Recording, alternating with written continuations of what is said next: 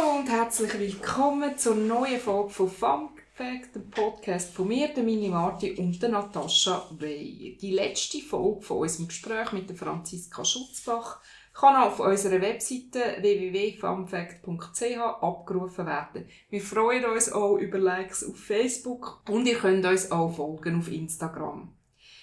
Jetzt haben wir heute einen feministischen Höhepunkt in der Sendung, nämlich den Frauenstreik. Und das Mal steigen wir mit den Fakten auch direkt ein ins Thema. Es gibt verschiedene Gründe, wieso Frauen am Frauenstreik mitmachen. Einer, wo immer wieder zu reden gibt, ist die schlechte Bezahlung von sogenannten Frauenberufen in Frauenbranchen. Und Natascha wird euch dazu ein paar Fakten geben.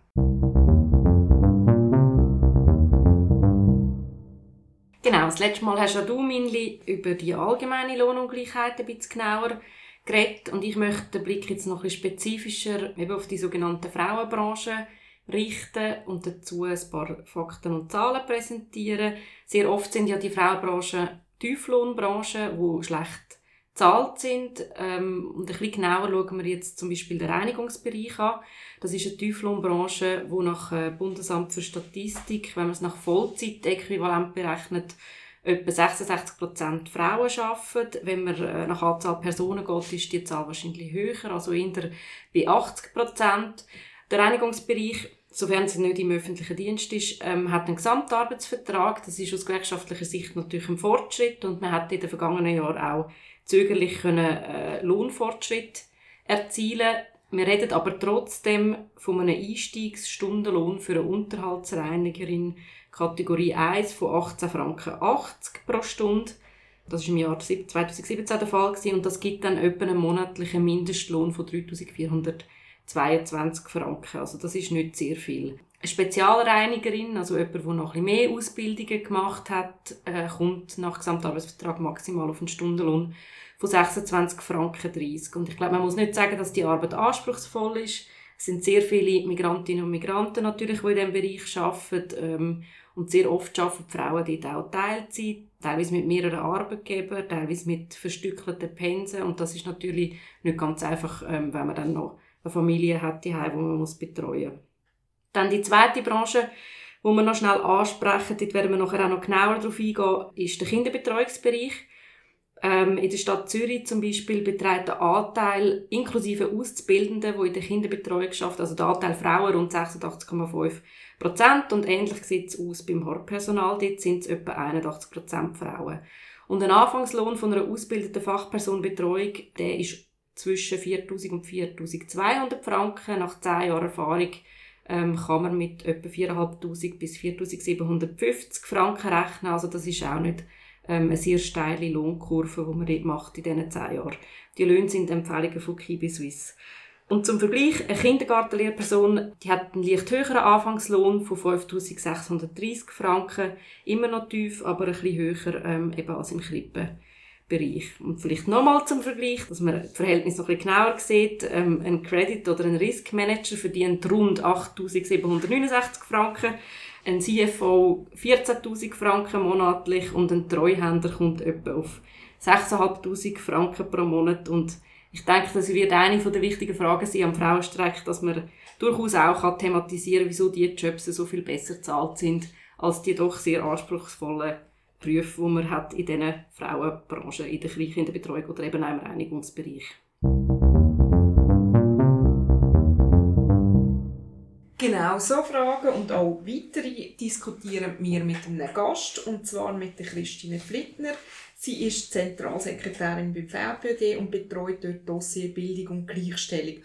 Und sie steckt mitten in der Organisation vom Frauenstreik. Herzlich willkommen. Und als erstes gerade eine Frage, ja, wie läuft es denn so mit dem Streik? Es läuft äh, wunderbar, kann man sagen. Wir werden überrollt von Anfragen, überrollt von Bestellungen, Materialbestellungen.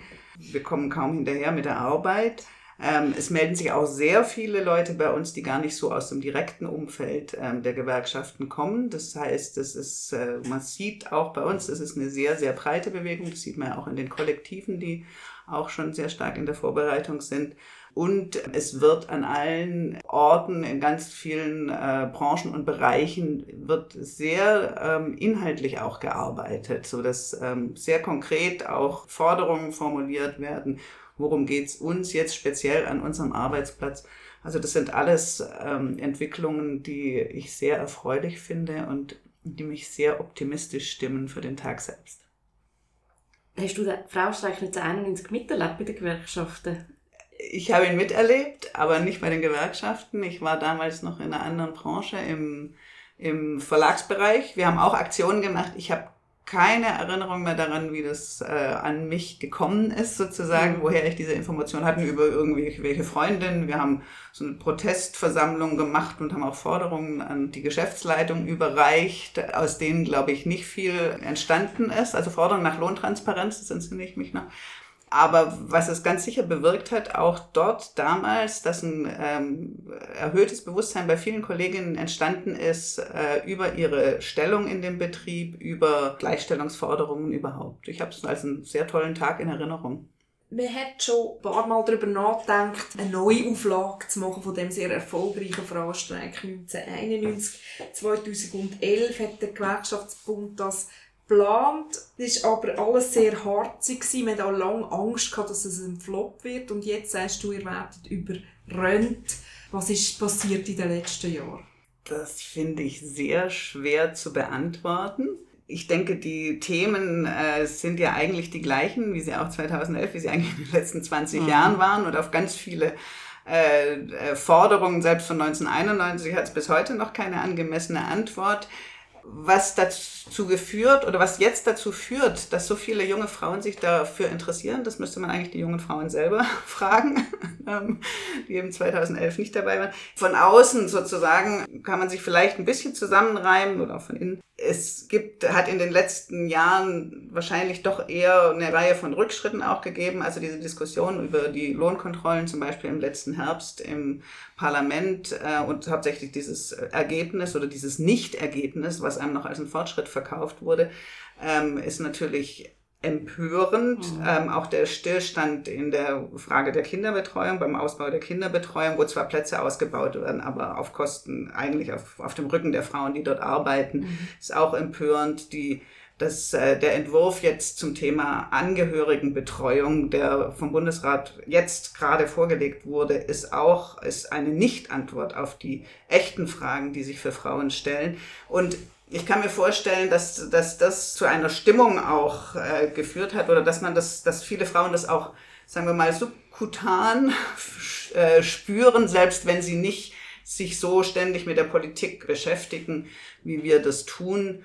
Und, äh, und dass das zu einer neuen Lust an der, ähm, an, an der Politik führt, offenbar. Aber eine richtige Antwort darauf habe ich auch nicht, nur große Freude daran.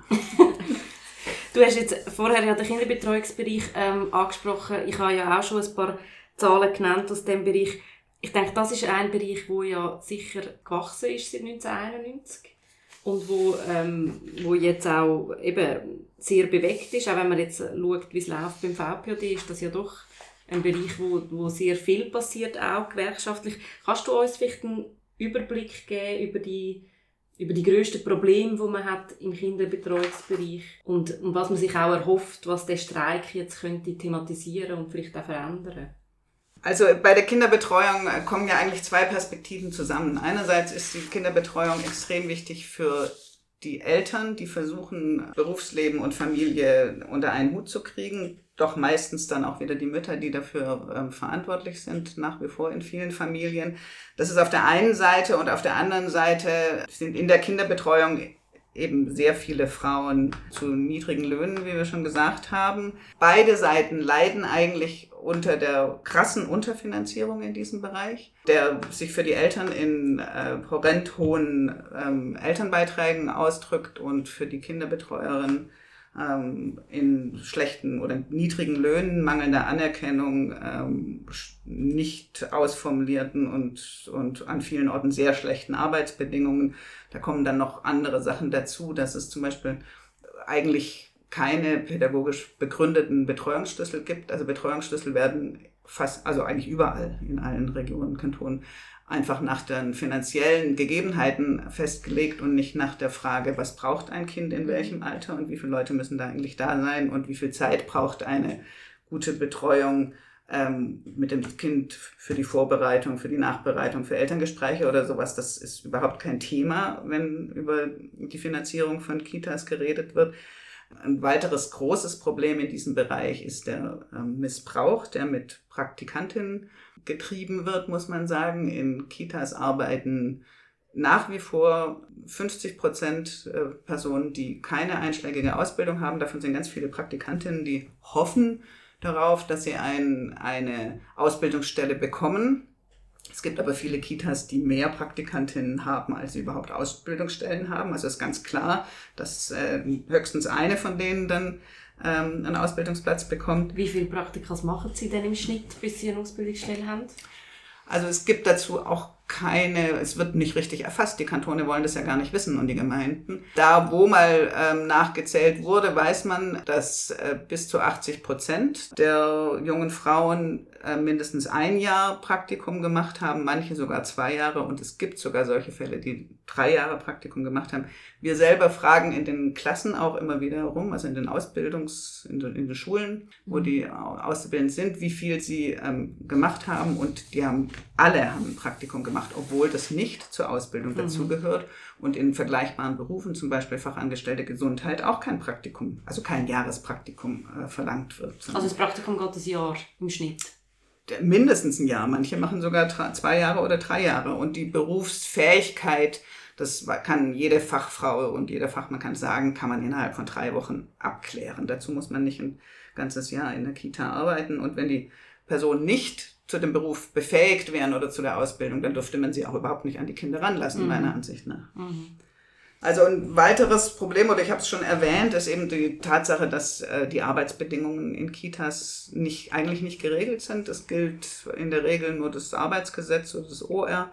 Ganz manchmal gibt es da noch ein bisschen weitergehende Reglemente, es gibt natürlich einige wenige öffentliche, also von der öffentlichen Hand geführte Kitas, da sieht es ein bisschen besser aus, aber in den meisten ähm, sind die Arbeitsbedingungen nur absolut minimal. Und das ist auch ein Ausdruck von der Unterbewertung des Berufs und was wir uns vom Frauenstreik erhoffen oder äh, was wichtig ist, ähm, dass eben da eine Aufwertung stattfindet. Unter anderem, dass man endlich mal in vernünftige Gespräche mit den Arbeitgebern über ein Gesamtarbeitsvertrag kommt, aber auch, dass äh, bei der Finanzierung mehr passieren muss, als jetzt passiert.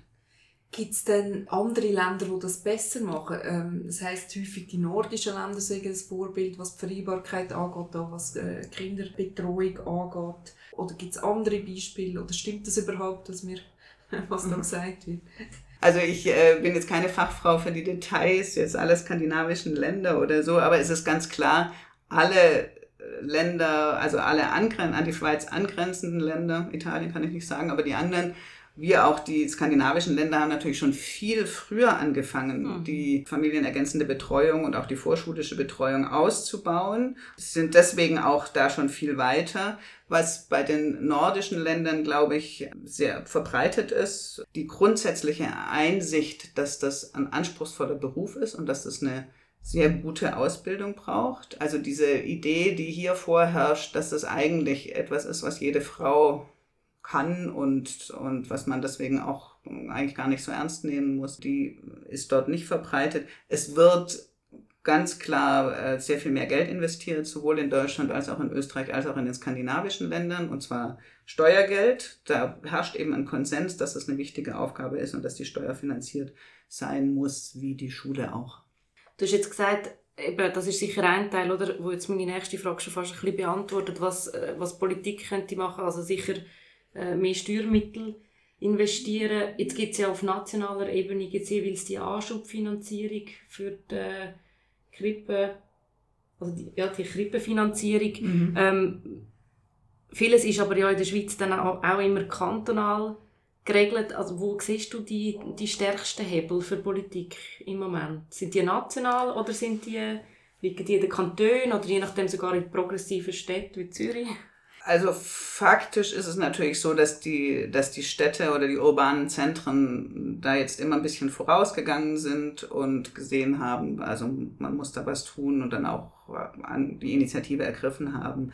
Das, das grundlegende Problem sehe ich darin, dass es wirklich keine nationale Strategie gibt in dem Bereich. Es gibt nur so ein bisschen so Fleischstolle-Politik die meistens auch aus ganz unterschiedlichen Motiven kommen. Die einen wollen das Steueraufkommen erhöhen, die anderen wollen eben mehr Frauen in den Arbeitsmarkt und die dritten wollen Armutsprävention machen oder Gesundheitsprävention mhm. oder sowas. Also es gibt überhaupt keinen Ort, wo da mal wirklich äh, sich all diese Gesichtspunkte zusammensetzen und sagen, so und was wollen wir eigentlich in den nächsten 10 oder 20 Jahren?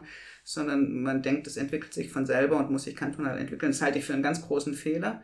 Also es müsste meiner Ansicht nach eine nationale Strategie geben und entsprechend dann auch Investitionen. Und die Anstoßfinanzierung, die hat sehr viel bewirkt. Also überhaupt mal auch ein bisschen was in die Diskussion gebracht. Aber faktisch von der, von dem, vom Umfang ist sie ein Tropfen auf den heißen Stein. Also wie gesagt, die Eltern zahlen immer noch unglaublich viel. Und, und wenn man wirklich die familienergänzende Kinderbetreuung zu einem ich denke, sie muss ein Teil des, als Teil des Bildungssystems mhm. verstanden werden, dann, dann muss man da ganz anders vorgehen. Ähm, und, und da reicht es nicht. Und dass man dann auch noch alle vier Jahre wieder darüber diskutieren muss, ob es jetzt nochmal irgendwie so und so viel gibt oder nicht, das, äh, das ist auch total Unsinn. Also. Was ist das größere Problem? Das Angebot, das fehlt oder nicht genügend ist, oder der Preis? Oder beides? Das ist jetzt die Frage, was man anstrebt. Das größte Problem ist meiner Ansicht nach die nicht ausreichende Qualität und die schlechten Arbeitsbedingungen des Personals. Das Angebot ist ausgebaut worden, aber nicht ausreichend. Das unterliegt auch bestimmten Bedingungen. Zum Beispiel müssen die Kitas ganz große Auslastungszahlen ähm, nachweisen oder, oder erfüllen. Das heißt, sie müssen jeden, jede Zeit vollstopfen mit Kindern. Das heißt, man kann als Eltern gar nicht wählen, ähm, welche Tage, wenn man jetzt mhm. nur vier Tage oder drei Tage will, sondern dann gibt es halt nur noch am Freitagnachmittag den Platz oder sowas und dann muss man mit dem Vorlieb nehmen. Also das, das ist ein Problem. Es geht an den Bedürfnissen der Eltern und vorbei es bleibt dann trotzdem noch so bestehen, dass jede Familie oder überwiegend die Frauen jonglieren muss und wieder individuell gucken muss, wie sie das äh, alles zusammenkriegt. Das äh, scheint mir ein großes Problem. Und ähm, die hohen Preise, auch wenn die, äh, die Städte, also Zürich, Basel, Bern und in der Romandie auch, haben versucht, die Preise ein bisschen zu senken und für, also für niedrige Einkommen, trotzdem findet die Durchmischung ähm, nur begrenzt statt, weil das für Frauen mit niedrigen Einkommen eben immer noch zu teuer ist. Ähm, oder also der, der Nutzen sozusagen, sich dann zur Ar also eine Arbeit für wenig Geld zu machen und dann das ganze Geld wieder in eine Kita zu tragen, der erschließt sich dann nicht.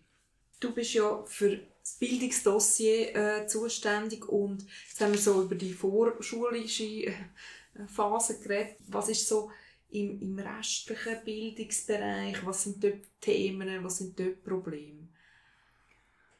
Also gut, das ist sehr groß. Sehr, ja. das ist jetzt eine sehr, sehr breite Frage. Also jetzt, äh, wenn ich es jetzt auf den Frauenstreik beziehe, dann denke ich, ähm, äh, da hat man ja wie bei der Kinderbetreuung jetzt auch wieder zwei verschiedene Perspektiven. Einerseits hat man die Perspektive der Arbeitskräfte, also der Leute, die im Bildungsbereich arbeiten wobei das jetzt auch schon wieder sehr breit ist. Und andererseits hat man die Perspektive der Inhalte im Bildungsbereich, also was da eigentlich verbreitet wird. so auf die Leute, die dort arbeiten, bezogen jetzt, wenn ich es auf die obligatorische Schule beziehe, da geht es denen hauptsächlich um die, sagen wir mal, Lohnhierarchien auch, sozusagen je kleiner die Kinder, desto weniger Lohn und desto mehr Frauen arbeiten dann auch im Bereich. So, das wirkt sich zum Beispiel beim Kindergarten nach wie vor negativ aus, obwohl die die gleiche Ausbildung haben unterdessen wie die Primarschullehrerinnen ähm, verdienen sie immer noch weniger, weil man sagt, das ist weniger anspruchsvoll, wenn man kleine mhm. Kinder unterrichtet, was meiner Ansicht nach total unsinnig ist.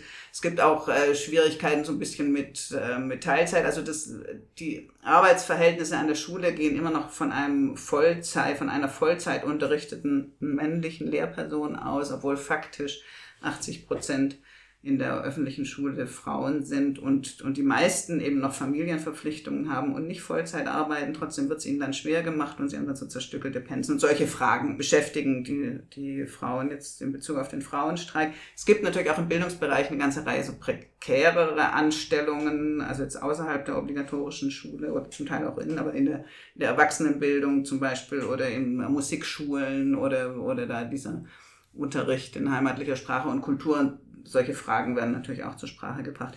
Ein anderes großes Thema im Bildungsbereich ist aber die Inhalte, die vermittelt werden. Also die Stereotypen, Geschlechterstereotypen, die heute nach wie vor in den, in den Lehrbüchern mhm. ähm, der Schule äh, massenhaft zu finden sind. Das hat gerade wieder vor kurzem eine Untersuchung gegeben. Die haben nur durchgezählt die Bilder in einem Mathematikbuch. Und da kommen überhaupt nur Männer vor, also in all den interessanten Berufen. Und, und sie, haben auch, nee, sie haben auch die Textaufgaben noch angeguckt. Auch da kommen eigentlich nur Männer vor, außer zwei Beispiele. Und das, also man muss sich festhalten, zwei Beispiele und in denen geht es ums Kochen und Backen. Da wird gesagt, Lisa backt irgendwie einen Kuchen und so, und solche Sachen, die wären eigentlich relativ einfach zu ändern. Aber es muss sich mal jemand die Mühe nehmen. Also solche Fragen, und das, die haben ja extrem lang, also lange Auswirkungen, unter anderem für die Berufswahl von Frauen. Also die, die Berufswahl von den jungen Mädchen im Vergleich zu den jungen Männern ist ja nach wie vor extrem eingeschränkt. Mädchen wählen äh, immer nur aus den zehn gleichen Berufen. So, während, während die Jungen ein viel breiteres Spektrum haben. Und sowas muss in der Schule, also geändert werden, ist jetzt schwierig. Die Schule ist nicht für die Gesamteinflüsse zuständig, aber die, die, das ist jedenfalls ein wichtiges Thema, was in der Schule vorkommen muss, dass die dann auch ein weiteres Spektrum ähm, äh, entwickeln. So. Und da wird jetzt auch äh, im Hinblick auf den Frauenstreik sehr viel inhaltliche Arbeit gemacht. Das finde ich ganz toll. Es gibt eine Gruppe in Luzern, die haben richtig äh, Lektionen entwickelt für die ganze obligatorische Schule. Die sind auch auf unserer Website zu finden ähm, wie man äh, so Fragen, also von Geschlechtsidentität und Gleichstellung und so weiter, in der Schule behandeln mhm. kann. Das äh, finde ich wunderbar. Ähm, wenn wir jetzt gleich vielleicht nochmal auf die Löhne zu reden kommen, du hast jetzt vorher gesagt, je kleiner Kind, desto schlechter die Bezahlung, oder? Und die Frage ist jetzt auch so ein bisschen, wie kann man, wie kann man das ändern? Der VPD hat ja beispielsweise schon Lohnklagen gewonnen, wo man so äh, Kindergärtnerinnen verglichen hat mit äh, Polizistinnen, denkst du, ist das ein Instrument, äh, Polizisten, Entschuldigung, ähm, Polizistinnen, ist das ein Instrument, wo man jetzt, also wo sich vielleicht dann für den Kinderbetreuungsbereich auch würde anbieten Gibt es da irgendeine Möglichkeiten für so Verbandsklagen oder, oder ähm, liegt das grundsätzlich einfach daran, dass man viel, viel mehr Geld müsste in diesen Bereich tun, damit man auch könnte die Löhne erhöhen könnte? Ja, also man muss auf jeden Fall viel mehr Geld in die Bereiche tun. Also Verbandsklagen äh, sind ja ein Mittel, um eine unterbewertete Berufsgruppe aufzuwerten im Vergleich zu anderen Berufsgruppen. Und man kann Lohnvergleiche nach Gleichstellungsgesetz nur zwischen zwei Berufen machen, die beim gleichen Arbeitgeber sind.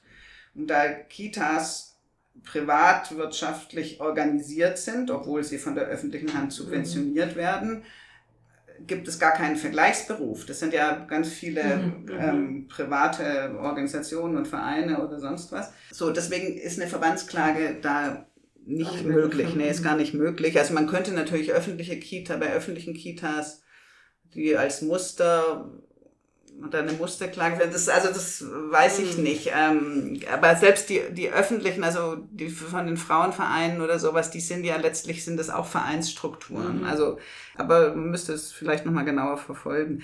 Ich denke, die wirklich die massiv unterbewerteten Berufsgruppen sind im Augenblick sind die Kitas und die Langzeitpflege und die sind eben beide eigentlich in, nicht in der Form ähm, bei einem Arbeitgeber oder so, dass man diese, diese Verbandsklagen führen kann. Was äh, einerseits bedauerlich ist, andererseits muss man auch sagen, die Frauen müssen sich auch selber wehren. Verbandsklage hat ein bisschen ähm, auch die Folge, dass äh, man dann als Gewerkschaft Stellvertretungsarbeit macht und mhm. sehr viele sagen, Dankeschön, das war jetzt sehr nett von euch und jetzt haben wir große Rückzahlungen oder Nachzahlungen bekommen. Aber engagieren wollen wir uns äh, trotzdem nicht dafür. Und dann haben sich einige, eben einige Gewerkschaftsmitglieder sehr ins Zeug geworfen davon, äh, dafür, also die auch in den Berufen arbeiten und sehr viele haben es einfach als Side-Effekt dann ähm, so. Deswegen. Mhm denke ich, also gerade in diesen beiden Berufsgruppen, Kita und Langzeitpflege, die müssen auch sich sozusagen auch organisieren und sagen, ja, wir wollen mehr. Sozusagen nur Stellvertretungsarbeit können wir nicht machen. Es gilt ja als relativ schwierig, gerade die Frauenberufe äh, zu organisieren, gerade auch in der Langzeitpflege, auch, auch äh, in anderen Berufen. Gerade in Frauenberufen äh, haben die Gewerkschaften ja da immer noch Nachholbedarf. An was liegt das?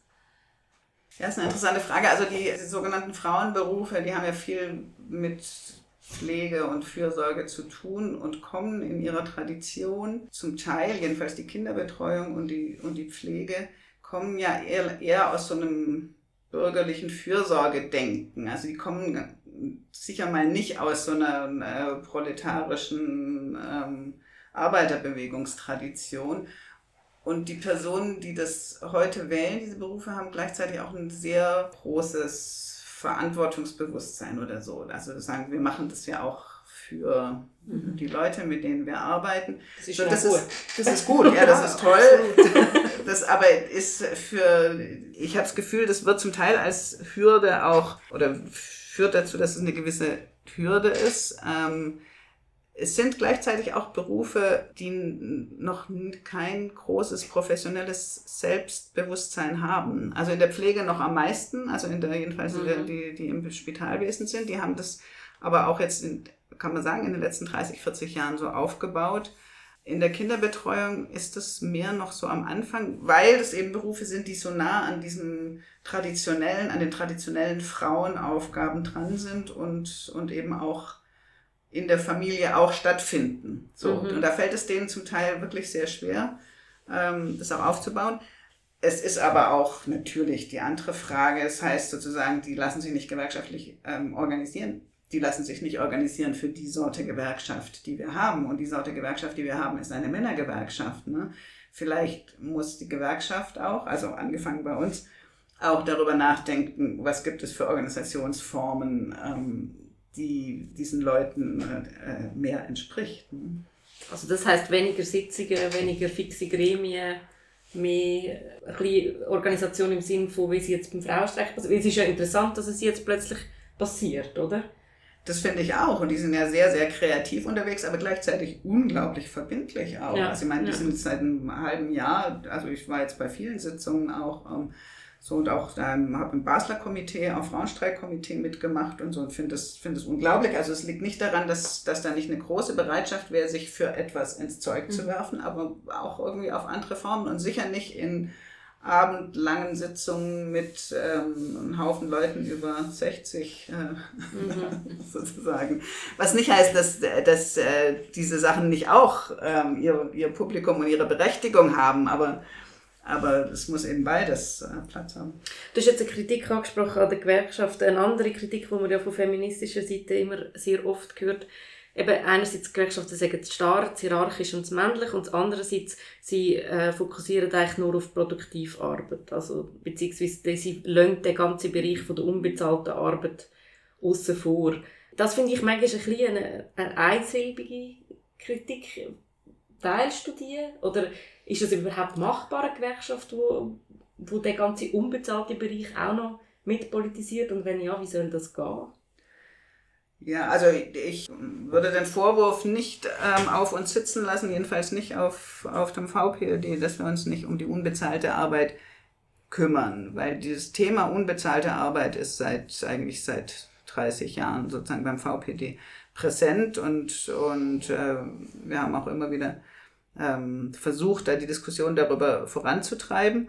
Natürlich ist der, das Hauptthema der Gewerkschaft ist erstmal die bezahlte Arbeit und die Verbesserung der Arbeitsbedingungen. Aber und insofern spielt die unbezahlte Arbeit bei uns in erster Linie da eine Rolle, wo sie die bezahlte Arbeit tangiert. Das ist aber in ganz, ganz vielen Bereichen. Also das ist sowohl dort der Fall, wo man sagt, die Arbeitsbedingungen müssen so gestaltet sein, dass alle Menschen auch unbezahlte Arbeit machen können.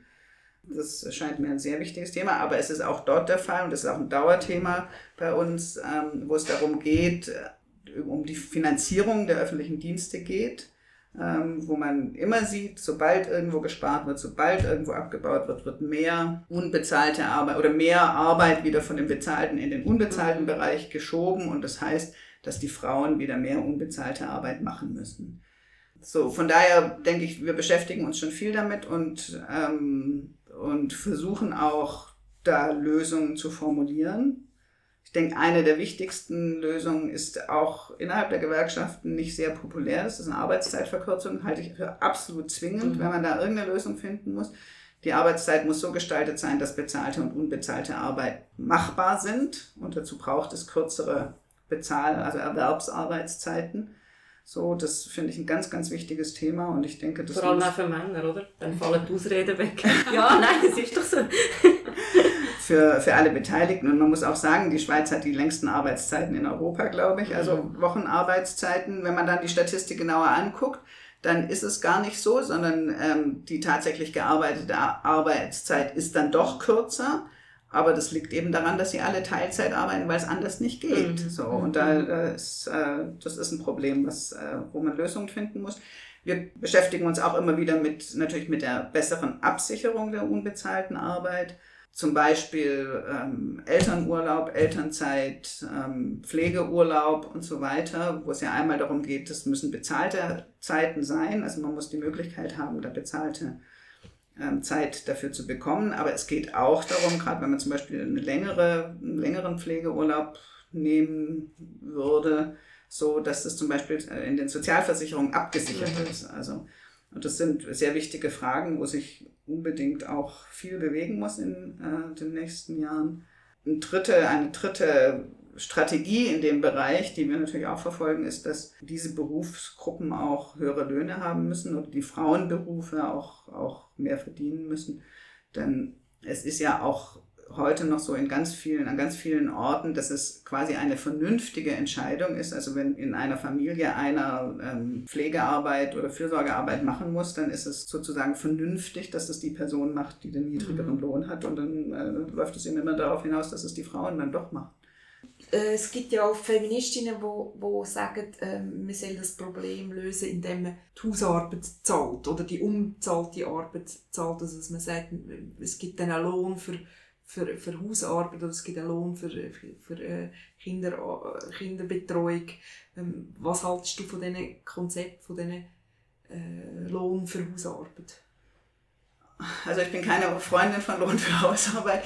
Ähm, ich halte es auch für ausgeschlossen, dass man alle ähm, unbezahlte Betreuungsarbeit, die gesellschaftlich notwendig ist, bezahlen kann. Mhm.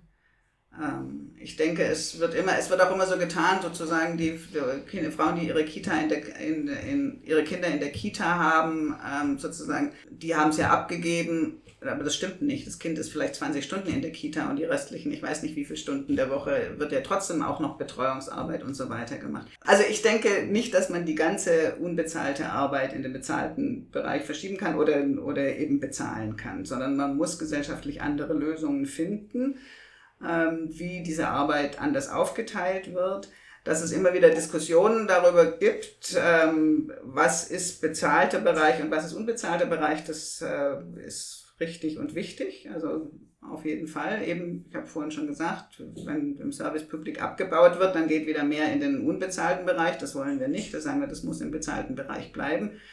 So, also dass es da immer Diskussionen gibt, ist richtig und dass es durchaus sinnvoll sein könnte, auch über ein ähm, bedingungsloses Grundeinkommen zu diskutieren denke ich auch, zu diskutieren. Ich sage nicht, dass ich das unbedingt haben wollte oder sowas, aber Lohn für Hausarbeit scheint mir nicht der richtige Weg zu sein, weil das wieder an eine traditionelle Arbeitsteilung ähm, fördert, ähm, die ich für falsch halte. Und ich denke auch, die gesellschaftliche Teilhabe läuft bei uns extrem stark über Arbeit und Politik. Und wenn man sich da sozusagen durch, ähm, durch Stärkung der eigenen Privatheit ähm, rausnimmt, dann läuft das darauf hinaus, dass die Frauen sich auch schwächen. Also wir haben jetzt von unbezahlter Arbeit geredet. Wie wird oder nach was grenzt du ab? Es gibt ja sehr viele verschiedene Begriffe. Oder? Es gibt ja den Begriff von der Care-Arbeit, wo gebraucht wird. Es gibt den Begriff von der Sorgearbeit, wo je nachdem gebraucht wird. Eben, dann ist ein die Frage, was ist Hausarbeit? Was ist mhm. die Arbeit, wo du findest, die muss also die muss eine Art gesellschaftlich gelöst werden und welcher Teil ist der, wo man gleich irgendwie kann oder müsste privat lösen? Gibt es da eine sinnvolle Begriffsführung? Also ich denke, man muss, muss, sich immer darüber verständigen, wovon jetzt gerade die Rede ist. Also Care-Arbeit zum Beispiel ist, also ich rede meistens eher von Pflege und Betreuung, gibt es sowohl im bezahlten und als auch im unbezahlten Bereich. Da kann man nicht einfach sagen, die gesamte Care-Arbeit muss da oder da sein. Ich würde immer einen Unterschied machen zwischen der Care-Arbeit, die für Abhängige, also für Leute gemacht wird, die, die das nicht selber tun können und von Arbeit, die, also unbezahlte Arbeit, die man für Leute macht, die das eigentlich selber tun können, also gesunde Erwachsene. So. Also und also Kinderbetreuung ist etwas anderes als Ehemann-Betreuung. Genau, so. zum Beispiel. Ja. ja. Ähm, sofern er gesund ist. Sofern, sofern er gesund ist, ja genau. Ähm, so, aber man kann das, es, man kann das nicht in einem Begriff äh, festschreiben, sondern man muss, man muss sich, glaube ich, tatsächlich immer darüber verständigen, ähm, wovon jetzt gerade die Rede ist. Jetzt so zum Schluss, so als Werbespot, wieso soll man als Frau sich gewerkschaftlich organisieren? Für höhere Löhne, aus Solidarität und für eine Verbesserung äh, der Situation der Frauen allgemein, für mehr Gleichstellung. Das haben wir hören. Ähm, danke vielmals, Christine, für das Gespräch.